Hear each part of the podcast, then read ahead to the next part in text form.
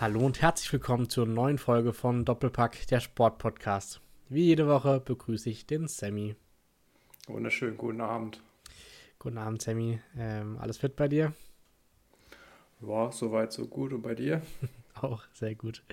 Ähm, wir haben wieder eine volle Folge geplant. Ähm, starten wie immer, denke ich, mit deinem Fußballwochenende und kannst gerne mal berichten, wie es lief. Wir hatten ja letzte Woche so ein bisschen angeteasert, dass die wichtigen Wochen jetzt äh, kommen werden und ähm, ja, konntet ihr da einen guten Schritt machen am Wochenende? Ja, wir haben die wichtigen Wochen schon gleich am Anfang verkackt. Ah, perfekt. Wenn man das so sieht. Ja, also Spiel verloren, war ein schwieriges Spiel auf einem kleinen Platz. Ähm, und ja, konnten auch dann einfach körperlich nicht dagegenhalten. Jeden Einwurf finden, also egal von wo sie geworfen haben. Es war wirklich ein sehr, sehr kleiner Platz. Die Strafraumlinie war so ein Meter von der Einwurf, also vom Seiten aus entfernt. Und dann haben sie jeden, jeden Einwurf mitten reingepfeffert und wir konnten dann einfach auch körperlich nicht dagegenhalten. Und ja, gut, 3-2 verloren am Ende sehr, sehr ärgerlich. Ähm, der erste hat gegen den zweiten gespielt, unentschieden gespielt. Das heißt, wir sind jetzt vier Punkte in dem zweiten, sechs Punkte in dem ersten, glaube ich. Haben noch fünf Spiele. Aber wir haben es halt nicht mehr in der eigenen Hand. Das war aber das Spiel gegen den etwas schwächeren Gegner eigentlich, oder? Ja, ich glaube, die sind Fünfter oder Sechster. Ich weiß ja, es gar nicht. Okay. Und nächste Woche geht es dann gegen den Tabellenführer oder Tabellenzweiten? Nee, gegen die haben wir schon gespielt, gegen den Viertletzten oder so. Ah ja, okay. Ja, aber bei aber fünf Spielen und vier Abstieg, Ja, die sind mitten im Abstiegskampf. Das wird schon nicht ganz so einfach, weil die werden um ihr Leben kämpfen. okay.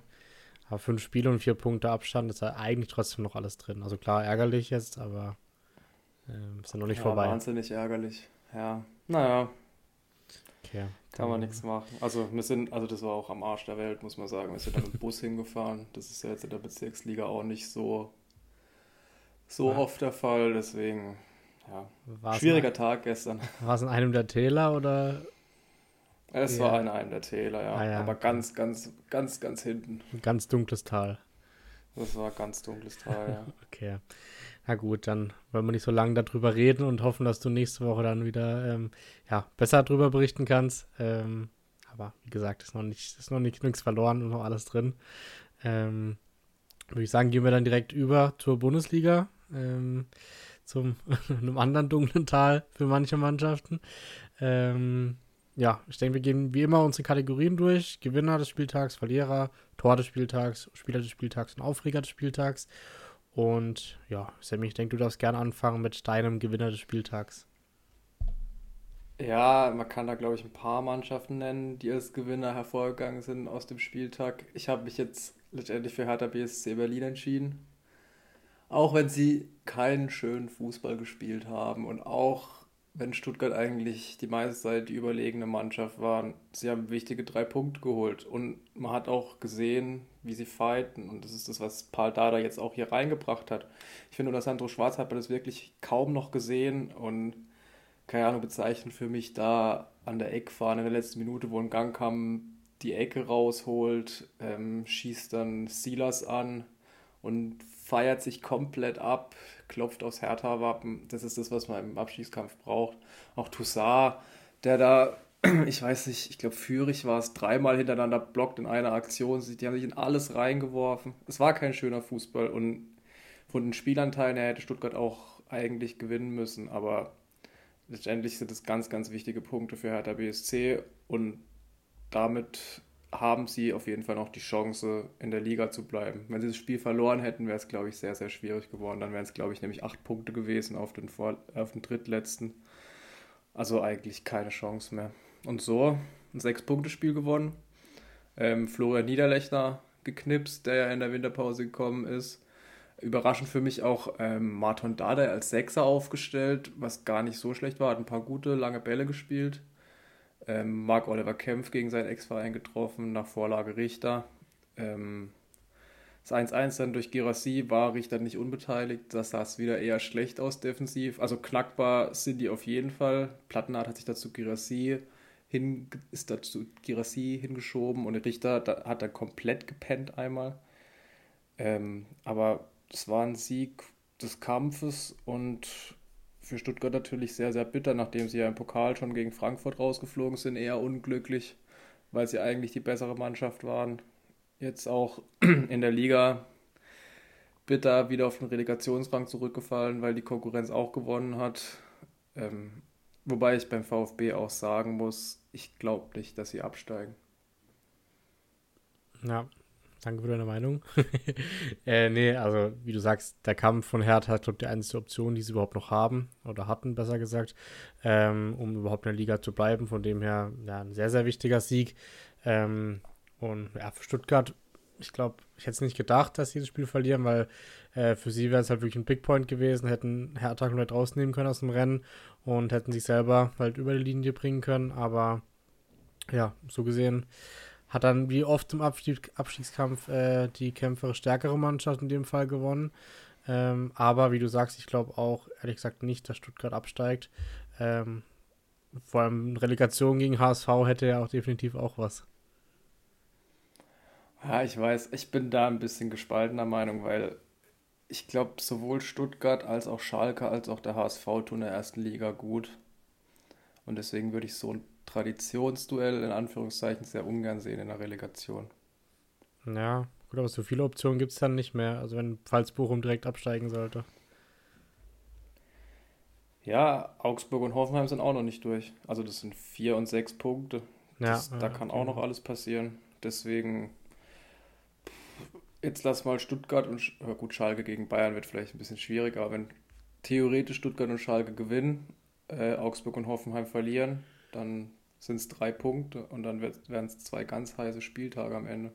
Ja, auf jeden Fall. Also durch das Ergebnis ist definitiv der Abstiegskampf so spannend wie noch nie, weil es dieses Jahr halt einfach keine Mannschaft gibt, die so ganz abgeschlagen ist, ähm, was ja auch sehr, sehr ja, interessant macht für den neutralen Zuschauer. Ähm, bei mir der Gewinner, ich habe auch ja, geschwankt zwischen zwei Gewinnern.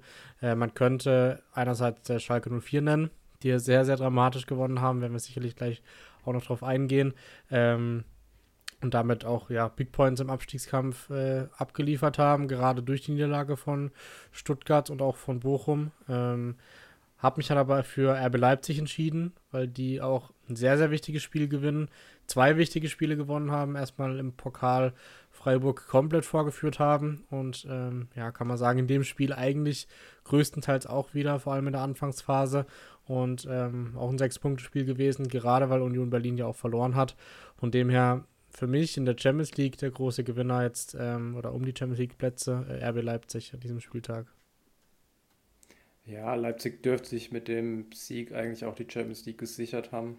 Ähm, Freiburg Union nehmen sich ja diese Woche gegenseitig die Punkte weg. Wenn Leipzig dann nochmal gewinnt, dürfte die Sache durch sein.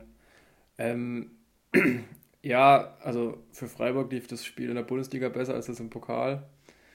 Ja. Ähm, Arg schlechter ging auch nicht. ja, also wir können auch nochmal kurz auf den Pokal eingehen was Freiburg da geliefert hat, war bodenlos, falsche Taktik. Ähm, dann aus meiner Sicht einen falschen Spieler rausgenommen mit Sildia, äh, auch wenn der ein bisschen unsicher gewirkt hat. Äh, ich hätte eher Lukas Kübler, glaube ich, rausgenommen. Ähm, Grifo, also stark von Streich, dass er wechselt und seinen Fehler einsieht. Ähm, dann Grifo bringt nach 20 Minuten. Aber da war es eigentlich auch schon vorbei. Ähm, Leipzig aber muss auch sagen, die Tore wirklich, wirklich schön rausgespielt. Ähm, und jetzt dann am Wochenende das Tor nicht so schön rausgespielt. Campbell spielt Doppelpass mit dem Kopf von Gulde, glaube ich. Macht ihn dann aber schön rein. Freiburg hat aber auch eher mit einer Rumpftruppe gespielt, muss man sagen. Weißhaupt von Anfang an. Gulde, Kübler, dann reingekommen sind Merlin Röll, Isequem, Jonathan Schmid, der auch nicht mehr der Jüngste ist, Petersen, Jong. Die hatten wir auch alle nicht gesehen in den letzten Wochen. Ähm, ich glaube, Dorn hat sich verletzt. Ich, ich, weiß gar nicht mehr noch, aber es haben ein paar gefehlt auf jeden Fall. Ähm, und ja, auch in dem Spiel Freiburg eigentlich ohne richtige Chancen. Leipzig hat es gut gemacht ähm, und sind wir mal ehrlich, ich glaube, erfolgreicher wird es mit Leipzig in der Champions League als mit Union Berlin und Freiburg. Ja, ist auf jeden Fall, aber aus Freiburger Sicht ist natürlich das Spiel in der nächsten Woche entscheidend. Also klar wird es sehr, sehr schwierig in Berlin, aber Ähm, wenn sie noch eine Hoffnung haben möchten, dann müssen sie da mindestens einen Punkt holen. Ähm, von dem her, glaube ich, wird das auch das Entscheidende sein, das Duell zwischen den beiden, weil Leipzig sich von der Klasse, vom Team und vom Kader her auch eindeutig in der Champions League.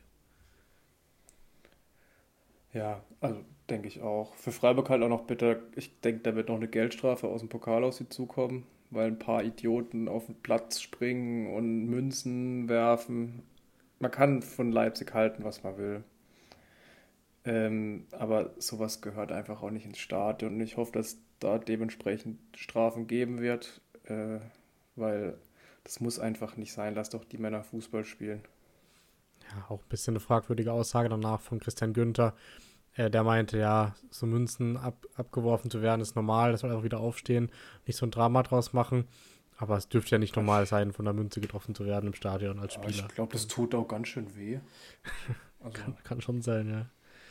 Ähm, ja, also hat sich Freiburg definitiv sportlich und fantechnisch nicht von der besten Seite gezeigt an dem Tag. Ja, und das halt in einem Spiel im Halbfinale, Dienstagabend, wo ganz Deutschland fast zuguckt. Also ganz, ganz bitter für Freiburg und auch also von der Fanszene her wirklich schwach. Ja, ja, auf jeden Fall. Ähm, gut, dann lass uns weitermachen mit dem Verlierer des Spieltags. Ähm, ich kann es bei mir ganz kurz machen, der SC Freiburg. Äh, wir haben uns darüber geredet, warum. Äh, einerseits die unter der Woche, das DFB-Pokalspiel, aber auch das Wochenende. Ähm, Gerade klar war für Freiburg gut, dass Union trotzdem verloren hat, aber das macht sie für mich noch mehr zum Verlierer, weil ein Sieg wäre schon, sagen wir mal, die halbe Miete gewesen für die Champions League. Von dem her äh, sehr, sehr bitter. Hätte auch jemand unten nehmen können, mit Stuttgart beispielsweise, haben wir auch schon drüber geredet. Aber für mich da der SC Freiburg der große Verlierer der Woche sozusagen. Und bei dir? Ja, für mich ist kein Team, sondern für mich ist jemand, der auch seinen Job verlieren wird am Ende der Saison oder vielleicht auch jetzt schon, äh, Oliver Glasner. Okay. Ähm, ein ziemlich schwieriger Auftritt da gegen Hoffenheim. Äh, sportlich gesehen Frankfurt unterirdisch. Ähm, wirklich schlecht gespielt. Äh, Hoffenheim deutlich die bessere Mannschaft. Natürlich im Pokal weitergekommen gegen Stuttgart, was, was ich gedacht habe, was eigentlich jetzt nochmal so einen Schub bringt. Aber gegen Hoffenheim gar kein Kampf. Ähm, viel zu passiv beim 1 zu 0, wo Baumgartner, der ja jetzt auch nicht der Größte ist, einköpfen kann. Touré springt da unterm Ball durch. Dann der Kramaric-Elfer, wirklich, wirklich schwach von Kamada. Den darf man nie so, da darf man nicht so in Zweikampf gehen im Strafraum. Ähm, Götze kriegt dann, glaube ich, seine fünfte gelbe Karte für Meckern. Habe ich mich auch schon oft genug drüber aufgeregt. Glasner schießt dann noch einen Ball aufs Spielfeld, kriegt dafür rot. Ähm, was auch, ich weiß, ich weiß nicht, was man sich da als Trainer dabei denkt. Klar, das war eine unglückliche Szene. Ich glaube, so ist da ein Schiedsrichter reingerannt und Hoffenheim hat dann den Ball gekriegt. Und in der Folge hat Glasner dann den Ball äh, aufs Spielfeld gekickt nur wenn es ein Spieler gemacht hätte, gäbe es, glaube ich, gelb. Und wenn Glasner, also wenn der Trainer den Ball aufs Spielfeld schießt, dann gibt es eine rote Karte, so wie ich das verstanden habe. Die Regel war mir nicht bewusst, die war aber, glaube ich, Oliver Glasner auch nicht so richtig bewusst. Deswegen hat er halt mal einen Ball aufs Spielfeld geschossen, was absolut unnötig ist und was auch zeigt, dass die Nerven in Frankfurt blank liegen. Ähm, dann auch noch Bebu mit dem 3-0 kurz vor der Halbzeit was sehr schön rausgespielt war, ein klasse Ball von Prömel da auf Angelino, der den Ball per Kopf rüberlegt auf Bebu. Äh, in der zweiten Halbzeit war dann nochmal kurz vielleicht die Option da, dass Frankfurt nochmal rankommt, nachdem Nsoki äh, Aronson da im Gesicht trifft. Für mich auch Aronson der Lichtblick in der Frankfurter Mannschaft. Ich verstehe gar nicht, warum der nicht schon mehr Spielzeit bekommen hat. Götze macht dann noch das 3-1 nach dem Schuss von Aronson, ein Abstauber. Ja, aber Frankfurt war dann auch zahnlos, vielleicht auch fertig vom Spiel unter der Woche. Ähm, was für mich Glasner zum Verlierer des Spieltags macht, ist das Interview nach dem Spiel. Wie gesagt, man merkt, dass die Nerven blank liegen und ob man da erwähnen muss, dass Makoto Hasebe Blut im Urin hat. Ich weiß nicht, ob Makoto Hasebe das wollte und ich weiß auch nicht, ob das in die Öffentlichkeit gehört. Und also für mich klingt es klar nach Abschied nach der Saison oder vielleicht auch schon nach dem Spieltag. Ich habe auch schon die ersten Gerüchte gehört, dass Dino Topmüller, glaube ich, übernehmen soll in Frankfurt. Das, der war äh, Assistent bei Bayern unter Julian Nagelsmann. und davor beim FC Düdeling in Luxemburg, glaube ich, relativ erfolgreich. Ich weiß es gar nicht genau. Ähm, ist, glaube ich, der Sohn von Klaus Toppmüller. Ähm, ja, weil man muss auch sagen, wenn Frankfurt rein die Rückrunde betrachtet, wäre Frankfurt im Moment auf dem Relegationsplatz ein Platz vor dem letzten, äh, ein Punkt vor dem letzten. Also gut, dass sie eine einigermaßen gute Hinrunde gespielt haben und die Leistung wird auch kaschiert, dadurch, dass sie im Pokalfinale standen. Letztes Jahr im Europa League-Finale in der Bundesliga lief da ja auch nicht so gut, dass sie eine anständige Champions League-Saison gespielt haben. Aber ich glaube, Oliver Glasner wird nach der Saison nicht mehr Trainer bei Eintracht Frankfurt sein. Ja, also sportlich gebe ich dir auf jeden Fall recht. Ähm, da merkt man echt selbe Symptome wie letztes Jahr wieder. Äh, einfach, dass der volle Fokus dann irgendwie aus irgendeinem Grund ähm, auf den Pokalwettbewerben liegt. Natürlich nicht gewollt, aber unterbewusst passiert das scheinbar bei der Mannschaft. Ähm, zum Interview muss ich sagen, da muss ich so ein bisschen Oliver Glas noch verteidigen. Ich fand das Interview stark von ihm, ehrlich gesagt, weil, also ich ich weiß, unter was für einem Druck die alles stehen. Und dann jede Woche gefragt zu werden, ob man keine Lust auf die Bundesliga hat oder ob er es nicht kapiert hat, dass man da auch noch europäisch spielen kann, äh, kann ich ehrlich gesagt verstehen, dass ihm da mal so ein bisschen die Zündschnur geplatzt ist. Und er hat im Prinzip ja nur seine Mannschaft verteidigt. Also er hat ja nichts Negatives über die Mannschaft oder sonst was gesagt. Klar, der Journalist hat es dann ein bisschen abbekommen mit einem raueren Ton, aber ich denke, das wird er auch überleben. Ähm, von dem her fand ich es eher ein gutes Zeichen Richtung der Mannschaft, ehrlich gesagt, dass er sie so vehement verteidigt hat und äh, nicht irgendwie dann nochmal draufschlägt, äh, auch wenn er weiß, dass die Leistung nicht gut war. Also da sehe ich es, glaube ich, ein bisschen anders als du. Ja, man muss auch sagen, er hat dieses Jahr einfach auch keinen guten Kader hingestellt gekriegt. Offensiv gute Einzelspieler, gutes, also offensiv sieht es eigentlich gut aus, aber defensiv hat er halt keine Spieler auf Bundesliga-Niveau. Trotzdem verstehe ich nicht, warum du in dem Interview sagen musst, dass Makoto Hasebe Blut im Urin hat. Gut, ich glaube halt nicht, dass er das. Ich glaube aber nicht, dass Makoto Hasebe das wollte. Klar, aber es war wahrscheinlich in der Emotionalität gerade die ein Beispiel, was zeigen sollte, warum, wie die Mannschaft kämpft sozusagen. Aber ich glaube, dass Hasebe kämpft, das weiß jeder, der ein bisschen Fußball verfolgt. Ähm, aber klar, das sind dann Sachen, die man vielleicht überlegterweise nicht normalerweise sagen würde, aber die, der Kritikpunkt an dem Interview war ja eher sein Ton. Und den Ton fand ich eigentlich positiv, weil er die Mannschaft verteidigt hat. Also das habe ich dann die Kritik gar nicht so stark verstanden an dem Interview, ehrlich gesagt. Ähm, aber ja, ich glaube auch, also wird, wird sich zeigen. Er bekennt sich ja nicht ganz klar zur Eintracht, deswegen ähm, stehen die Zeichen auch eher auf Abschied. Ähm, mal schauen, ob der Pokal noch was dran ändern kann, ehrlich gesagt. Aber es wird auch definitiv nächste Saison einen großen Umbruch geben. Ich meine, ähm, Ndika ist ja schon sicher weg, Kamada ist weg, Kolumuani sieht es nach Abschied aus, ähm, So ist ja auch immer im Gespräch. Ich glaube, wir hatten auch schon mal drüber geredet. Von dem her wird es da definitiv eine Übergangssaison geben mit vielen Änderungen. Ähm, und dann ja, müssen sie auch wieder in die Breite investieren in dem Kader, weil äh, man sieht es an den Verletzungen jetzt dieses Jahr, wenn die eben da sind, dann wird es auch sehr, sehr dünn, gerade in der Defensive. Und da muss ja nachgelegt werden oder wurde ja teilweise auch schon nachgelegt. Ja, das so viel zum, zu Eintracht Frankfurt. Ähm, das war dein Verlierer des Spieltags, besser gesagt äh, Oliver Glasner. Oliver Glasner, ja. Ja, genau. Ähm, ich habe meinen schon gesagt, das heißt, äh, da machen wir mit was Freudigerem weiter, nämlich mit dem Tor des Spieltags. Und ja, ich habe wieder die leise Vermutung, dass wir das gleiche genommen haben, aber sag du gerne mal, was du da genommen hast. Ich glaube nicht, dass wir das gleiche genommen haben. Ich gehe davon aus, du hast Niklas Schmidt genommen. Ja. Ich habe Jude Bellingham genommen. Ja, das Einfach das, das letzte Grund, oder welches? Nee, das 4 zu 0.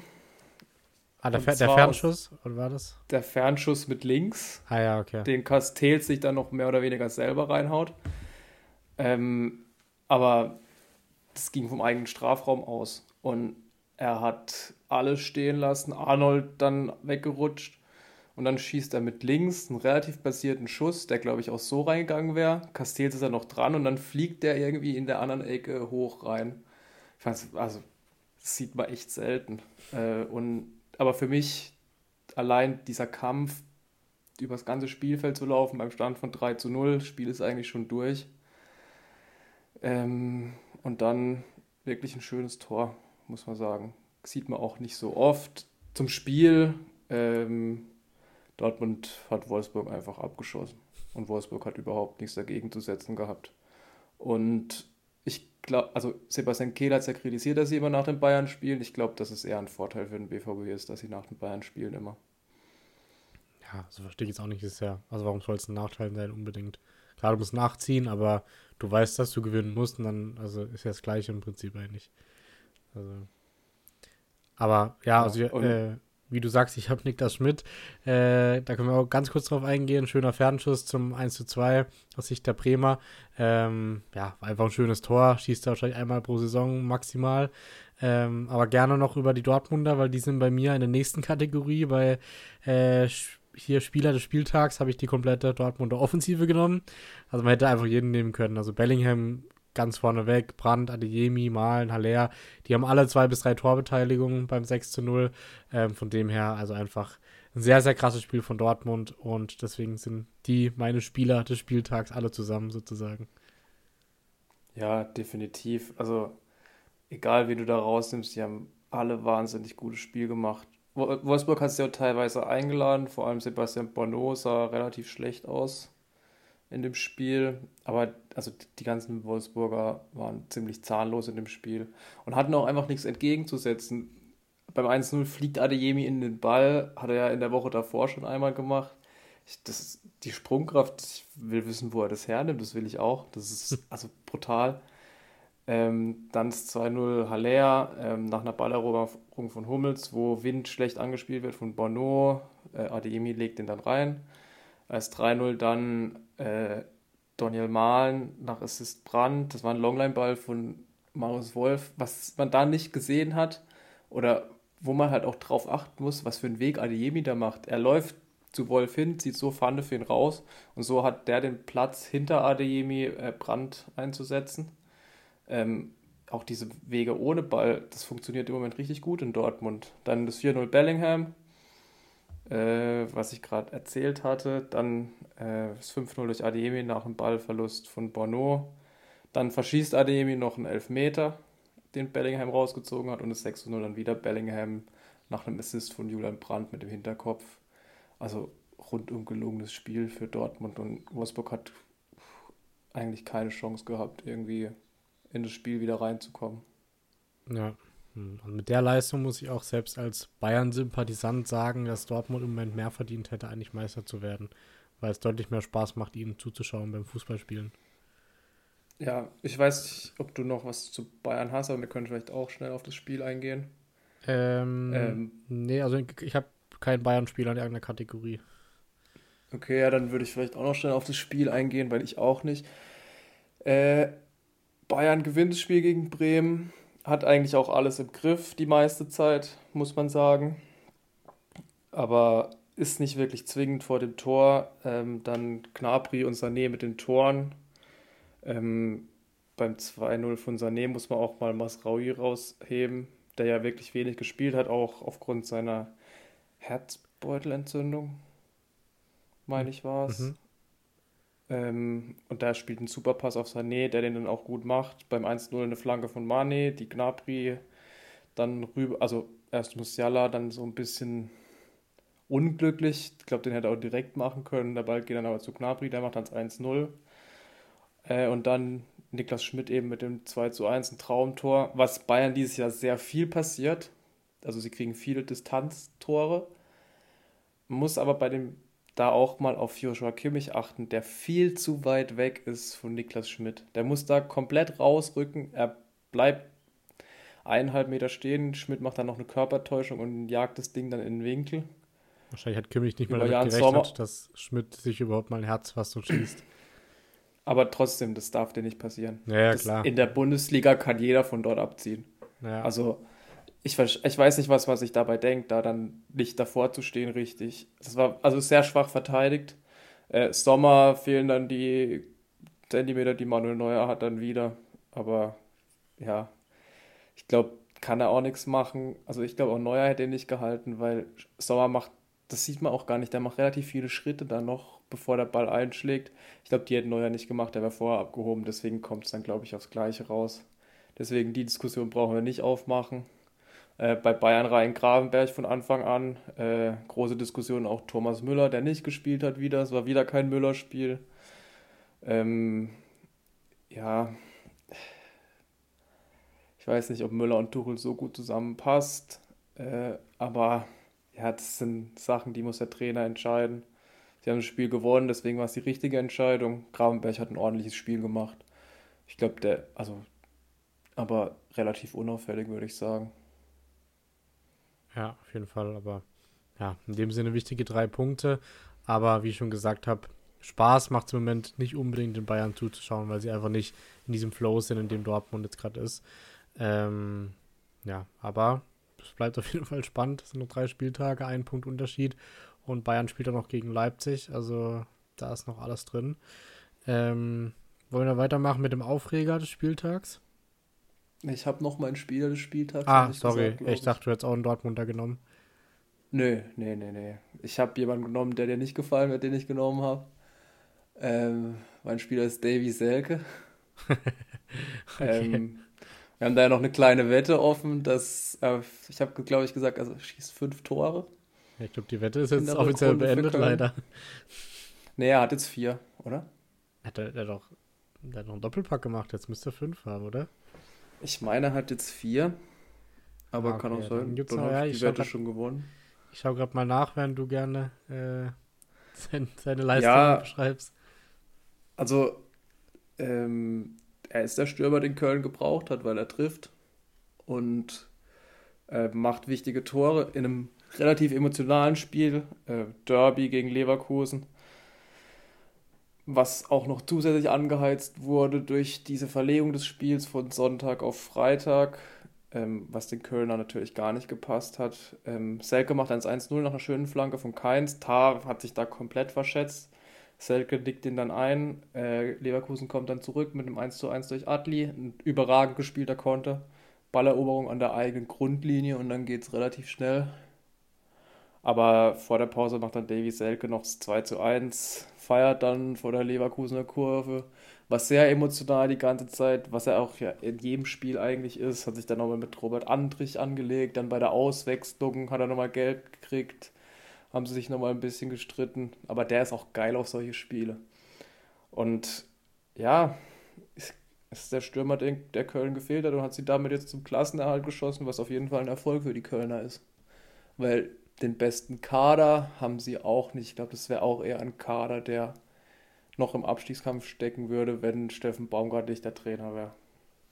Ja, und auf jeden Fall auch, würde ich sagen, das ist einer der überraschendsten Ergebnisse an diesem Spieltag, weil ich glaube, wir haben beide auf die Leverkusener da gesetzt. Ähm, ganz klar. Und es war das fünfte Saisontor von Selke. Also hast du die, ja. äh, die Wette offiziell gewonnen. Ähm, Bockstark, der Mann. Ja, der wird mehr angeschossen als alles andere. Aber, Stimmt gar nicht. Also die Tore hat er gut gemacht. Das muss man sagen. Ich halt trotzdem nichts von ihm. Ähm, Aber er hat fünf Tore gemacht. Ja. Mehr als alle anderen Stürmer von Köln zusammen. Ja, diese Saison schon, ja, das stimmt. Ähm, Und damit ähm, äh, endet die Serie von Leverkusen 14 Pflichtspiele ohne Niederlage. Ist ja natürlich jetzt ein bitterer Zeitpunkt vor dem Halbfinale am Donnerstag, aber weiß nicht. Rom hat ja keinen Davies Elke vorne drin, deswegen sollte es trotzdem klappen. Ja, muss ja auch sagen, dass vorne, vorne äh, nach vorne für Leverkusen eh nichts mehr gegangen wäre Richtung Champions League oder Richtung, ja doch, Richtung Champions League. Und nach hinten sieht es auch noch gut aus, weil die anderen ja auch verloren haben mit Wolfsburg und Mainz. Von dem her haben sie jetzt eigentlich nichts und verloren. Frankfurt auch. Ja. Und Frankfurt auch, haben sie nichts verloren mit dem Spiel sozusagen. Ähm, ja, genau. Trotzdem bitter, im Derby verliert man nie gern. Ja, nee, auf jeden Fall. Ähm, dann würde ich sagen, ich mache weiter mit dem Aufreger. Ähm, ich habe halb ironisch aufgeschrieben, die Leistung von Wolfsburg. Aber ähm, äh, lasse ich jetzt mal weg, sondern eine Szene, über die wir definitiv noch reden müssen, oder ein Spiel allgemein, äh, die ganz gut reinpasst, ist der ähm, die Elfmeterentscheidung beim Spiel Mainz gegen Schalke. In der 100. Minute was, glaube ich. Ähm, ja, da müssen wir auf jeden ja, Fall drüber reden. Ich würde auch gerne mal deine Meinung hören, ob es für dich ein Elfmeter war oder nicht, weil ich bin mir immer noch nicht sicher, ehrlich gesagt. Ähm, es ist eine sehr schwierige Situation. Und allein, dass alle sagen, dass es eine sehr schwierige Situation ist, spricht eigentlich dafür, dass der Videobeweis sich nicht hätte einmischen sollen. Ja. Für mich ist es tatsächlich ein Elfmeter, weil der Griff von Bülter an Cassis, also der, die Szene erklärt, ist ein hoher Ball. Eigentlich Bülter keine Chance, an den Ball zu kommen. Zentner hätte ihn eigentlich auch sicher gehabt. der zieht dann Cassie ein bisschen am Kragen. Cassie geht da aber auch sehr leicht mit nach hinten. Also überhaupt keine Stabilität im Körper. Und dann greift der Bülter ans Trikot, was offensichtlich ist und was, wenn der Griff vorher nicht gewesen wäre, auf jeden Fall ein Elfmeter ist. Es ist einfach sehr dilettantisch verteidigt von Cassie am Ende. Für mich geht es eigentlich in Ordnung, dass es hier Elfmeter gibt. Nur, ob es ein hundertprozentiger Elfmeter ist und ob der Videobeweis eingreifen muss, das, ich, ich weiß es tatsächlich nicht. Ich glaube eher nicht. Ja, es halt wieder diese Argumentation, wenn sie immer sagen, nur bei gravierenden Fehlentscheidungen, das war es halt definitiv nicht. Also es ist 50-50, aber keine Fehlentscheidung. Ähm, und klar gibt es noch das Argument, dass er Bülter nicht mal an den Ball gekommen wäre. Hat der Schiri dann gesagt, es zählt für ihn nicht, aber muss auch sagen, er wäre ja, wahrscheinlich das, nicht Aber das finde ich, er wäre nicht an den Ball gekommen, aber das ist dann auch dumm von Cassie. Warum zieht er da am Trikot? Das mhm. verstehe ich einfach nicht. Das, ja, dann dann gibt es halt einen Elfmeter für Dummheit. Also. Gut, war auch clever ja, von Bülter, aber so. ich glaube, andere, also hätte sich nicht jeder fallen lassen, ehrlich gesagt. Also, wenn er sich nicht fallen lässt, nee, aber schaltet sich auch nicht doch, als, als, ein. Als Fußballer lässt man sich immer fallen, wenn man, wenn dir einer am Trikot zieht. Also. Ja, und vor allem, wenn definitiv. du, wenn man weiß, was diese Entscheidung mitgebracht hat, weil also noch dramatischer für Schalke geht es ja eigentlich nicht. Erstmal das zweite Mal in Folge war es, glaube ich. Ähm, und ein sehr, sehr wichtiger Sieg. Also ich habe es ja schon erwähnt, im Gewinner des Spieltags. Ähm, und in der 100. Minute in so einer Situation im Abstiegskampf dann das 3 zu 2 zu machen, 11 Meter. Also krasser geht's nicht. Und ich muss auch sagen, ich habe so ein bisschen parteiischerweise mich gefreut für Schalke, weil ich sie einfach auch nicht ähm, unten sehen will in der zweiten Liga wieder. Und ja, das war schon ein sehr, sehr, aus Schalke-Sicht ein sehr, sehr krasses Ende schon wieder. Ja, aber ich glaube, wenn du so Spiele gewinnst, dann takt man auch nochmal mehr Selbstvertrauen. Und Schalke hat ja nicht unverdient gewonnen, das muss man auch sagen. Nee, also ja, aus meiner Sicht war Schalke die bessere Mannschaft. Ähm, deswegen, ja, eine Entscheidung, die Schalke sich erarbeitet hat, über die man auf jeden Fall diskutieren kann und wo es, glaube ich, auch kein richtig und kein falsch gibt. Ja, das ist gut zusammengefasst. Ähm, war das auch dein Aufreger oder hat das noch was anderes? Nee, das war auch mein Aufreger. Okay. Also, okay, sehr gut. Können wir uns die Hand geben. sehr gut. Zwei dumme, ein Gedanke. Wie immer. Ähm, ja, dann würde ich sagen, tippen wir noch den nächsten Spieltag. Äh, falls du nicht noch was ergänzen willst zum Bundesligaspieltag. Äh, nee, ich habe jetzt eigentlich auch nichts mehr auf dem Zettel. Okay. Äh, letzte Woche hatte ich mal wieder einen besseren Tipp. Spieltag kann man sagen. Ich habe 4 zu 9 den Spieltag gewonnen. Und insgesamt steht es dadurch 95 zu 91 für dich. Also es bleibt immer noch spannend, genauso wie in der Liga. Ähm, und wir tippen den nächsten Spieltag. Da fängt es an mit dem ersten FC Köln gegen Hertha. Ähm, ja, eigentlich gut für Köln, da sind es durch, aber für Hertha, Hertha immer noch ein sehr, sehr wichtiges Spiel. Äh, ich gehe da mit einem 1 zu 1. Durch das es Köln durch ist, äh, glaube ich, dass Hertha mehr Emotionalität ins Spiel bringen wird und 1 zu 2 gewinnen wird. Okay. Dann, was sagst du, Samstag 15.30 Uhr bei Union gegen Freiburg, somit das wichtigste Spiel eigentlich des Spieltags? Ja, beide Mannschaften gurken brutal rum im Moment muss man leider so sagen. Also Freiburg hat zwar die drei Spiele vor dem Leipzig-Spiel gewonnen, aber keins davon überzeugend. Ich sage, Union Berlin gewinnt daheim 1 zu 0.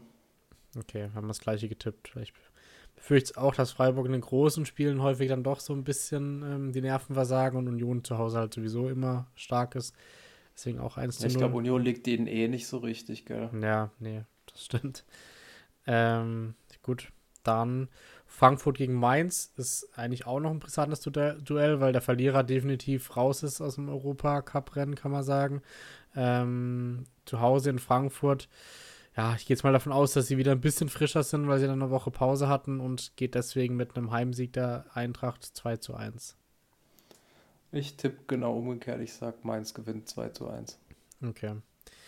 Dann ähm, haben wir die Bochumer zu Hause in Augsburg die müssen auch, wobei Augsburg eigentlich auch noch muss, aber ich glaube trotzdem mal die Halbstärke der Bochumer und Tipp 1 zu 0 für Bochum. Ja, tippe ich auch, weil ich einfach will, dass der Abschiedskampf spannend bleibt. okay. Ähm, was sagst du bei Wolfsburg gegen Hoffenheim? Ja, bei Wolfsburg ist irgendwie auch die Luft raus. Hoffenheim sieht jetzt wieder gut aus, deswegen 2 zu 1 für Hoffenheim. Okay, ich sag 2-0 für Wolfsburg, weil, ja doch, ich, zu Hause, also Wolfsburg kriegt immer so richtig äh, auf die Mütze ein, spielen danach gewinnen sie plötzlich wieder, von dem her sage ich? Sieg der Wölfe. Ähm, dann haben wir noch, ja, der FC Bayern gegen Schalke. Ich sehe eine 17er-Quote auf Schalke. Müssen wir eigentlich mal einen Tippzettel machen. Ähm, gehe da mit einem 3-0-Sieg der Bayern. Ich glaube auch, dass Bayern 3-1 gewinnen wird. Aber ich glaube, Schalke wird ihnen einen großen Kampf liefern. Also das 3-1 wird erst in der 90. Minute durch den Konter fallen. Okay. Dann haben wir noch äh, Samstagabendspiel, Dortmund gegen Gladbach.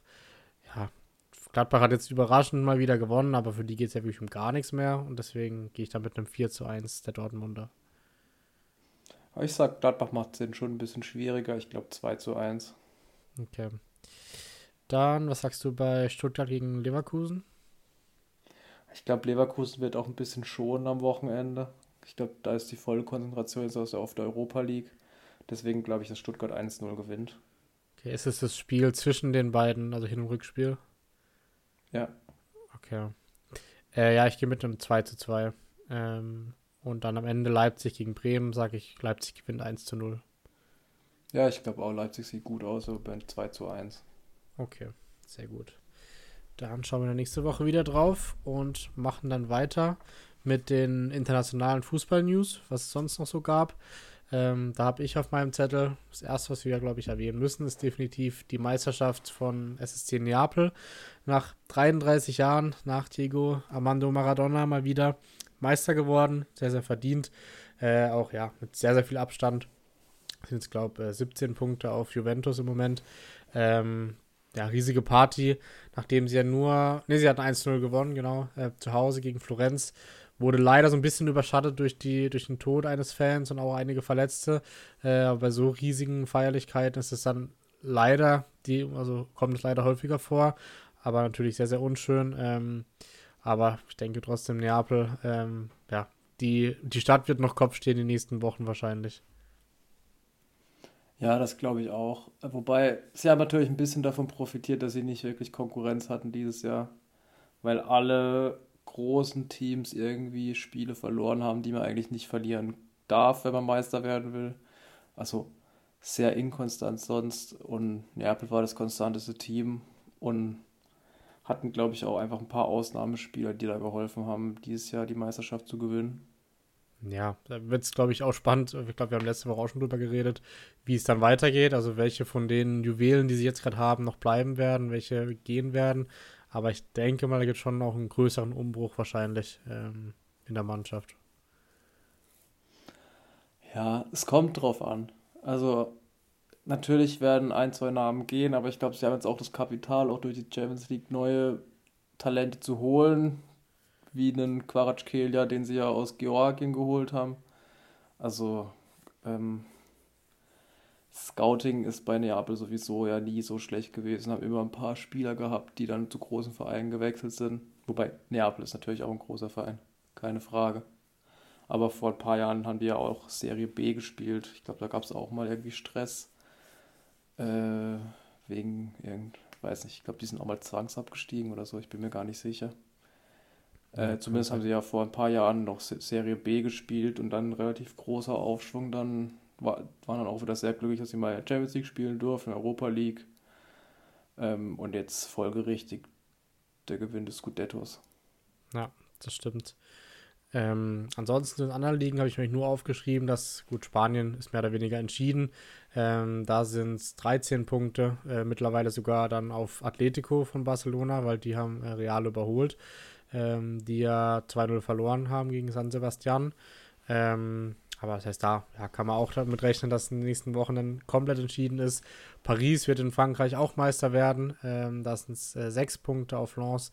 Ähm, nur in der Premier League ist weiterhin spannend. Da haben wir auch letzte Woche schon drüber geredet gehabt. Da ist es ähm, im Moment wieder ein Punkt von City Vorsprung auf Arsenal, haben wir das Spiel weniger. Ähm, da ist dann fast sogar eher der Kampf um die europäischen Plätze spannender, ähm, weil der Liverpool jetzt auch nur noch ein Punkt hinter Menu aktuell ist und natürlich der Abstiegskampf, den wir auch erwähnt hatten. Ähm, sehr, sehr spannend, weil Leicester beispielsweise wieder überm Strich ist. Ich glaube, da wo wir letztes Mal aufgenommen haben, waren sie noch auf Rang 19 oder 18. Ähm, ja, das habe ich mir so als groben Überblick für die anderen Ligen aufgeschrieben, aber gerne kannst du noch ergänzen, Sammy, falls du irgendwas rausheben möchtest. Also La Liga, Barcelona kann im Classico die Meisterschaft gewinnen. Sehr spannend natürlich. Ähm, Real will aber schon mal nachrüsten. Bellingham ja wahrscheinlich zu Real, so wie ich es angehört habe. In der Ligue A muss man, glaube ich, auch noch über Lionel Messi reden.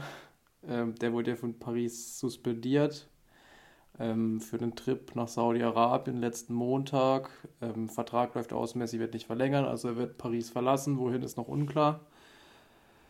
Es war ein bisschen eine strange Situation. Da kam mir dann auch ein Video raus, wo er da steht und sich erklärt, dass er gedacht hat, dass sie frei haben nach dem Spiel, dass es immer so ist, dass es schon geplant war. Das war sehr gestaged. Also, ja, das sah ein bisschen komisch aus alles. Ich, ich weiß auch nicht, ob er nochmal ein Spiel für Paris machen wird glaube eher nicht. Aber ja. Oder eins vielleicht noch ganz am Ende.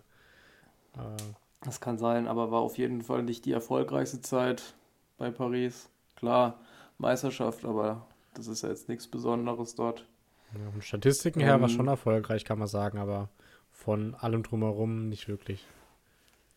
Ja, also er war ja mehr oder weniger auch gezwungen, dorthin zu gehen, weil Barcelona ihn einfach nicht mehr bezahlen konnte.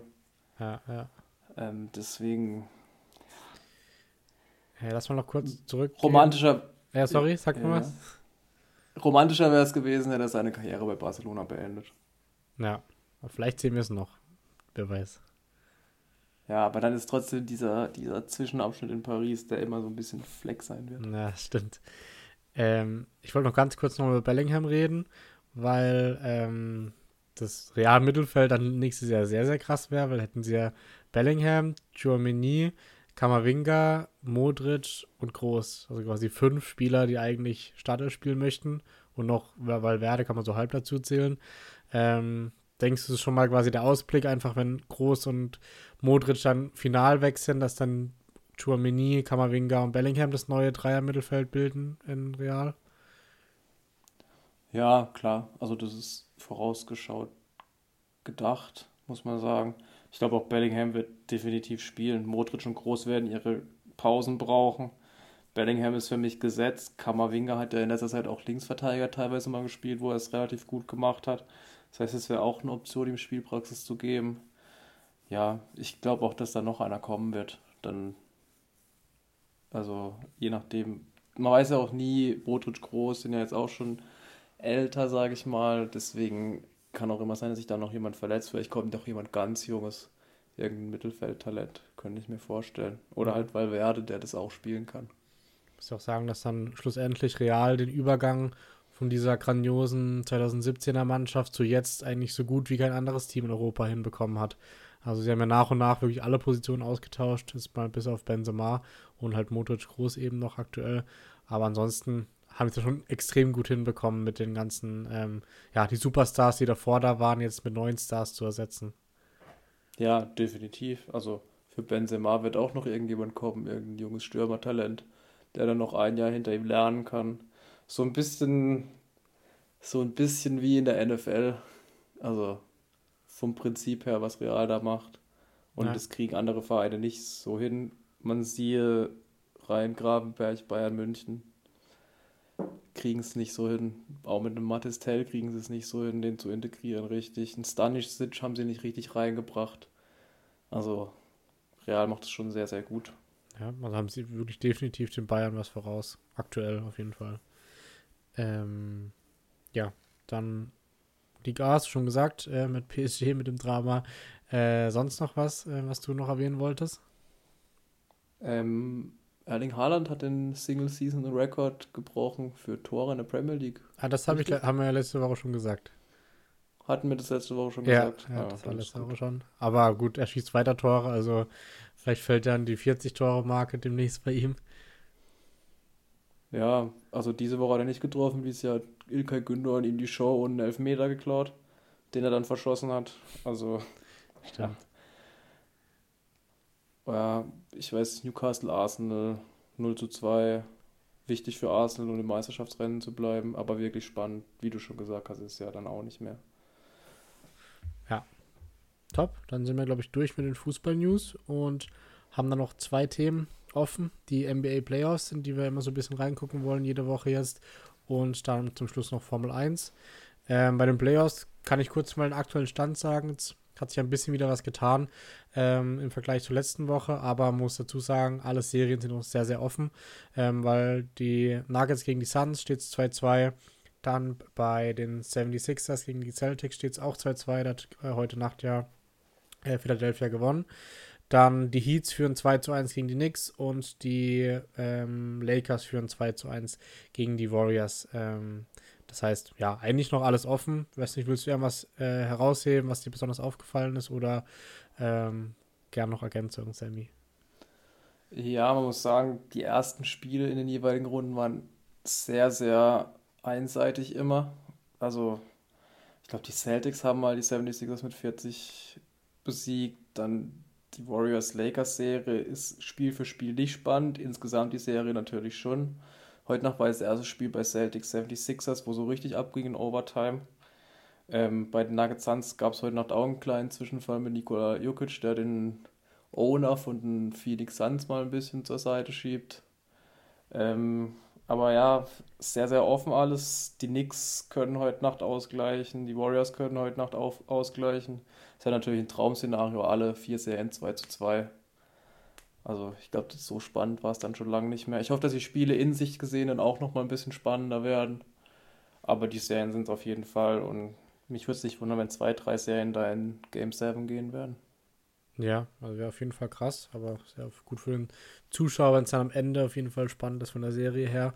Ähm, vielleicht eine Ergänzung noch, die glaube ich jetzt auch seit der letzten Folge noch ähm, passiert ist, dass ähm, Joel Embiid MVP der Regular Season wurde. Ähm, da natürlich immer die Diskussion, ähm, hätte man wahrscheinlich diese Saison genauso gut äh, Jokic und äh, Janis nehmen können. Oder wie siehst du die Wahl? Oder findest du verdient, dass es auch mal dieses Jahr zumindest wurde und nicht zum dritten Mal Jokic?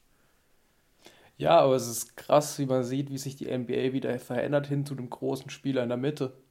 Es war jetzt dreimal nacheinander ein Center, der MVP geworden ist. Klar, Jokic muss man ein bisschen rausnehmen, weil der kein so klassischer Center ist. Der spielt auch wahnsinnig geile Pässe.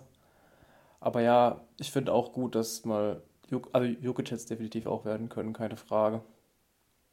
Aber Embiid hat sich das jetzt auch verdient, hat die letzten Saisons sehr konstant gespielt. Deswegen, also geht für mich vollkommen in Ordnung dieses Jahr. Ja, hat er auch eine lange Leidensgeschichte gehabt am Anfang seiner NBA-Karriere. Hat, glaube die ersten zwei Jahre gar nicht gespielt und dann erst am dritten Jahr so ein bisschen. Von dem her vielleicht auch Genugtuung für, Genugtuung für Embiid, dass er jetzt seine Karriere mehr oder weniger krönen konnte auf persönlicher Ebene. Ja, und ich glaube, als er gedraftet wurde, hat er sogar predicted, dass er MVP wird. Also hat es auf Twitter, glaube ich, hochgeladen. Future MVP. Also ist ganz gut für ihn ausgegangen, alles. Sehr gut. Ähm, Jetzt ja. braucht er nur noch einen NBA-Titel, dann ist er auf jeden Fall ein Hall of Fame. Ja, also die ist noch alles drin. Ich denke, nächste Woche können wir auch schon deutlich mehr dazu sagen, wie dann die ganzen Serien wahrscheinlich schon ausgegangen sind, je nachdem, wie lange wie lang sie dauern. Ähm, gut, dann ein Event war noch, wieder Formel 1. Wir hatten es schon auch äh, letzte Woche angeteasert. Das Rennen in Miami. Du hast schon gesagt, Sammy, du bist kein so großer Fan davon. Und ich muss sagen, nach dem Wochenende kann ich auch sagen, ich bin nicht so ein großer Fan von Miami. Irgendwie, klar, die Show drumherum war ganz cool, aber irgendwie auch unpassend für Formel 1. Kannst du gerne auch gleich dazu was sagen. Aber. Ich reg mich nur auf, ich reg mich nur, ich weiß nicht, ob ich dazu was sagen soll. Okay, also bist du auch kein Fan von dem Show machen drumherum in Amerika bei der Formel 1? Red du mal weiter, was du sagen wolltest und dann. Also ich war nur ein bisschen verwirrt, weil ich halt Vorbericht geguckt habe und dann plötzlich diese, dieses Orchester da saß und die ganzen Fahrer reingerufen wurden und äh, ja dann auch Guang, äh, Zhou Guangzhou zum Beispiel als einen der ähm, besten Fahrer im Feld betitelt, betitelt wurde und dann Will I Am hat dann plötzlich dieses Orchester ähm, dirigiert. Also es war schon alles ein bisschen befremdlich für Formel 1, muss ich sagen. Das ist ein absoluter Scheißdreck. Also, ich verstehe es nicht, wie man so einen Sport kaputt machen kann mit so viel Show. Das wird es ja in Las Vegas dieses Jahr nochmal geben. Ist ja okay, die Amerikaner wollen eine große Show, aber mein Gott, lass sie doch einfach fahren. Dieses ganze Getue drumherum, eine absolute Scheiße. Also, ja, Entschuldigung für die Ausdrucksweise, aber. Ist kein Fan davon. Nein, das Rennen war ja auch wirklich Dreck. Da ging ja überhaupt nichts, ist nichts passiert. Das ganze Rennen nicht. Ja. Verstappen super Rennen gefahren, aber ja, es ist. ja, vielleicht kurz. Teilweise wurde dann halt mal einer überholt, dann wurde wieder zurück überholt, weil die DRS-Zonen richtig blöd gelegt sind. Also. Ja, es hat sich nicht, nicht wie ein Formel-1-Rennen angefühlt, ehrlich gesagt. Aber vielleicht kurz als äh, Kurzzusammenfassung vom Wochenende. Äh, Verstappen ja in der Quali nur Neunter geworden, weil er äh, keine Rennrunde hinbekommen hat, so richtig, äh, weil Leclerc sein Auto wegen Windstoß in die Bande äh, gefahren hat. Ähm, aber dann im Rennen die richtigen Reifen gewählt, ist auf Hard gestartet, ähm, alle anderen vor ihm auf Medium, glaube ich. Und deswegen der harte Reifen hat sich deutlich als der bessere Reifen erwiesen im Rennen und dann, ähm, ja, Sergio Perez, der von der Pole gestartet war, gar keine Chance gehabt gegen Verstappen, der, ich weiß nicht, ob du das Meme kennst mit dem äh, California ähm, Girls Lied von Katy Perry, wo, wo Verstappen so durch alle durchfährt. Äh, egal. so hat sich zumindest. Nee, kann ich nicht. Egal. Tut mir leid. so hat sich zumindest angefühlt, was Verstappen dann mühelos durch das komplette Feld gerast ist. Und ich glaube, in, in Runde 14 war er schon war er schon hinter ähm, Alonso, der vorher prediktet hatte, dass er Verstappen das erste Mal in Runde 25 sehen wird. Ähm, und dann, ja, am Ende das, was wir letzte Woche gesagt hat, was uns gewundert hat, dass ähm, Verstappen die Pace nicht so hatte. Diesmal hatte er sie wieder und er hat den anderen wirklich keine Chance gelassen. Ja, war wahnsinnig schnell. Also er hat die Strecke dominiert wie kein anderer. Aber ja, ja, du kannst dich freuen. Ja, ich weiß nicht. Wir haben es gesagt, die letzten äh, fünf, sechs Rennen sind alles äh, sehr, sehr coole Rennen mit Monaco, mit Imola, mit Spielberg. Äh, also ich glaub, Wobei Monaco muss man auch wieder sagen, das ist so ein Stadtkurs, wo du eigentlich nicht überholen kannst. Ja, aber das, das ist halt was anderes, weil es einfach so schon Tradition hat, sozusagen. Ja, das stimmt. Aber in Miami kann schon mir aus ein paar Touribusse um die Strecke jagen oder eine Kaffeefahrt hinmachen, aber Formel 1 Rennen passt da einfach nicht hin. ja, na gut. Ähm, denke, das passt als Abschlusswort. Es dauert wieder ein Jahr, äh, bis das nächste Rennen in Miami ist. Und Las Vegas haben wir noch, das wird wahrscheinlich ähnlich und vielleicht noch größere Show. Aber ähm, ja, gut, so sind sie halt die Amis. Ja, aber jetzt haben wir schon einen Titel für die Folge, heißt nämlich Kaffeefahrt in Miami, ist doch auch gut. Okay, dann nennen wir sie so. Ähm, dann danke ich dir, Sammy, für diese Folge. Äh, Wenn es euch gefallen hat, lasst gerne eine Bewertung da. Und ich denke, wir hören uns dann nächste Woche wieder. Bis nächste Woche. Ciao. Ciao.